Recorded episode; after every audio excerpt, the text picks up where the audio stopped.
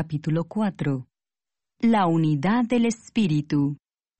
Yo pues, preso en el Señor, os ruego que andéis como es digno de la vocación con que fuisteis llamados, con toda humildad y mansedumbre, soportándoos con paciencia los unos a los otros en amor, solícitos en guardar la unidad del Espíritu en el vínculo de la paz, un cuerpo y un espíritu, como fuisteis también llamados en una misma esperanza de vuestra vocación, un Señor, una fe, un bautismo, un Dios y Padre de todos, el cual es sobre todos y por todos y en todos. Pero a cada uno de nosotros fue dada la gracia conforme a la medida del don de Cristo. Por lo cual dice, subiendo a lo alto, llevó cautiva la cautividad y dio dones a los hombres.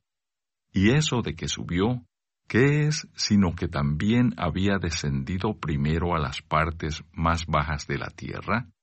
El que descendió es el mismo que también subió por encima de todos los cielos para llenarlo todo.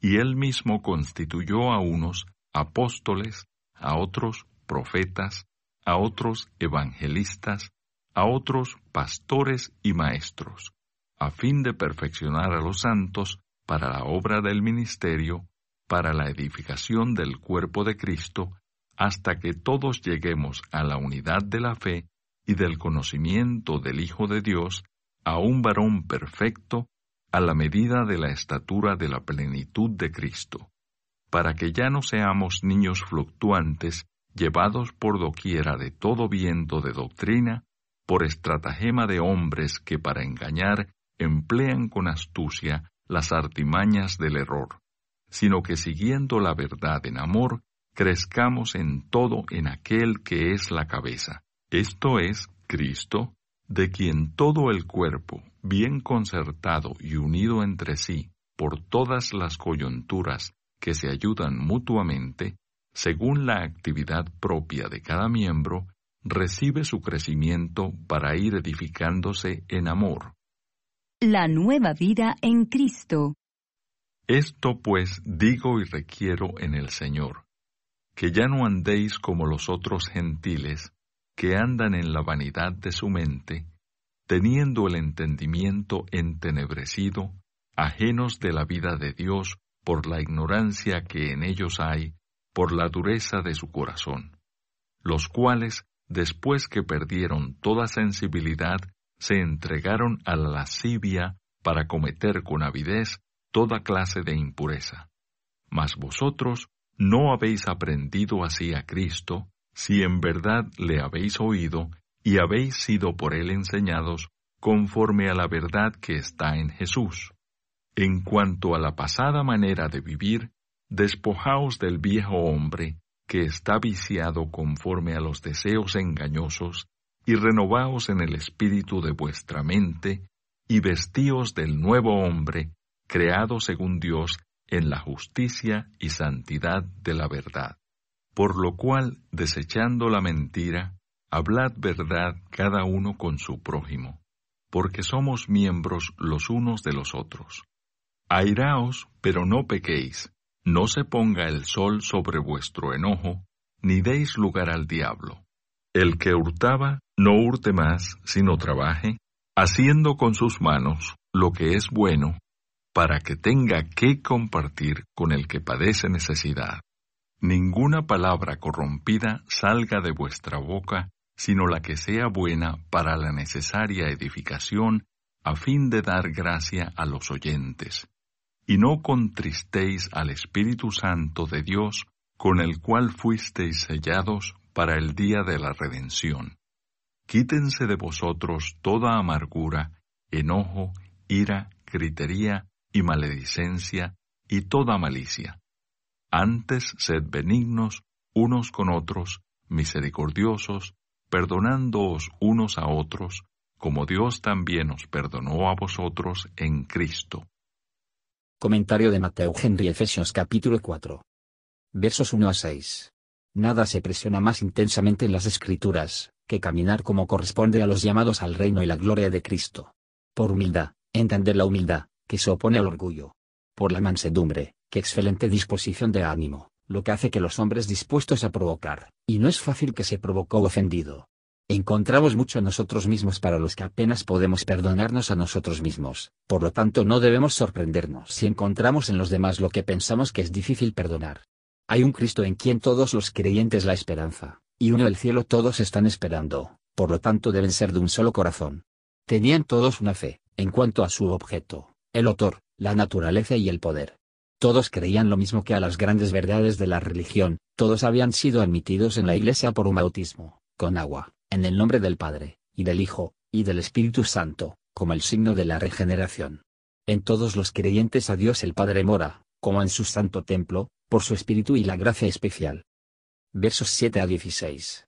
Pero a cada creyente se da algún don de la gracia, por su ayuda mutua. Todo se da como parece mejor a Cristo para otorgar a cada uno. Recibió por ellos, para que pudiera dar a ellos, una gran medida de los dones y gracias, sobre todo el don del Espíritu Santo. No es un mero conocimiento intelectual, o desnudo reconocer a Cristo como el Hijo de Dios, pero como trae confianza y obediencia. Hay una plenitud en Cristo, y una medida de la plenitud en el consejo de Dios a cada creyente, pero que nunca llegan a la medida perfecta hasta que lleguemos al cielo. Los hijos de Dios están creciendo, siempre y cuando se encuentren en este mundo, y el crecimiento del cristiano tiende a la gloria de Cristo cuanto más un hombre se sienta atraído a cabo para mejorar en su puesto, y de acuerdo a su medida, todo lo que ha recibido, para el bien espiritual de los demás, puede que él más ciertamente creer que tiene la gracia de un amor sincero y la caridad arraigada en su corazón. Versos 17 a 24. El apóstol pagan los efesios en el nombre y por la autoridad del Señor Jesús, que después de haber profesado el Evangelio, no deben ser como los paganos no convertidos, que andaba en vanas fantasías y afectos carnales. No los hombres, por todos lados, andan en la vanidad de sus mentes? ¿No debemos entonces instar a la distinción entre los cristianos nominales y reales? Eran vacío de todo conocimiento salvador, se sentaron en la oscuridad, y me encantó que la luz. Tenían una aversión y el odio a una vida de santidad, que es no solo la forma de vida que Dios requiere y aprueba, y por el cual vivir con Él, pero que tiene alguna semejanza con Dios mismo en su pureza, la justicia, la verdad y bondad. La verdad de Cristo aparece en su belleza y poder, cuando aparece como en Jesús.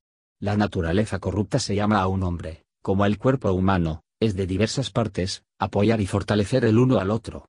Deseos pecaminosos son deseos engañosos, que prometen los hombres la felicidad, pero los hacen más miserable, y llevarlos a la destrucción, si no sometido y mortificado. Estos, por tanto, deben ser puestos fuera, como un vestido viejo, trapo de inmundicia, deben ser sometidos y mortificados pero no es suficiente para quitarse de encima los principios corruptos, debemos tenerlos graciosos. Por el hombre nuevo, que se entiende la nueva naturaleza, la nueva criatura, dirigida por un nuevo principio, incluso la regeneración de la gracia, lo que permite a un hombre llevar una nueva vida de justicia y santidad. Esta se crea, o hizo nacer por la omnipotencia de Dios. Versos 25 a 28. Observe los detalles con que debemos adornar nuestra profesión cristiana tengan cuidado de todo lo contrario a la verdad. Ya no más plano o engañar a los demás. El pueblo de Dios son hijos que no mienten, que no se atreven a mentir, que odian y detestan la mentira. Guardaos de la ira y las pasiones sin gobierno. Si solo hay ocasión para expresar descontento por lo que está mal, y para reprender, ver que sea sin pecado. Le damos lugar al diablo, cuando los primeros movimientos del pecado no son gravosos a nuestras almas, cuando convengamos con ellos, y cuando repetimos una mala acción, esto nos enseña que así como el pecado, si a, deja en el diablo sobre nosotros, vamos a resistir, manteniendo de toda especie de mal.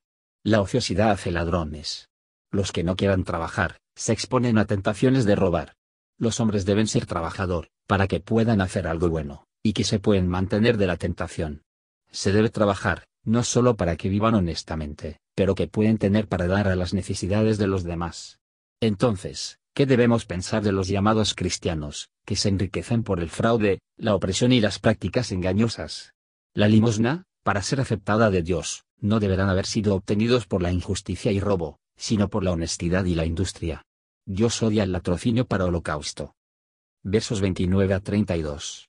Filtro y palabras proceden de la corrupción en el altavoz, y se corrompen las mentes y costumbres de quienes los escuchan. Los cristianos deben tener cuidado con todo ese discurso es deber de los cristianos a buscar, con la bendición de Dios, para que las personas a pensar en serio, y fomentar y advertir a los creyentes por su conversación. Sé benignos unos con otros.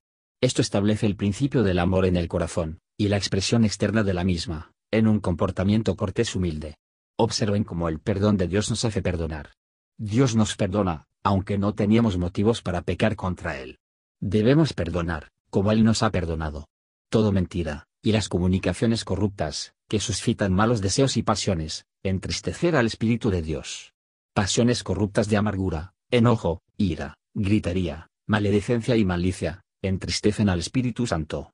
No provocar el bendito Espíritu Santo de Dios a retirar su presencia y sus influencias de gracia. El cuerpo será redimido del poder de la sepultura en el día de la resurrección.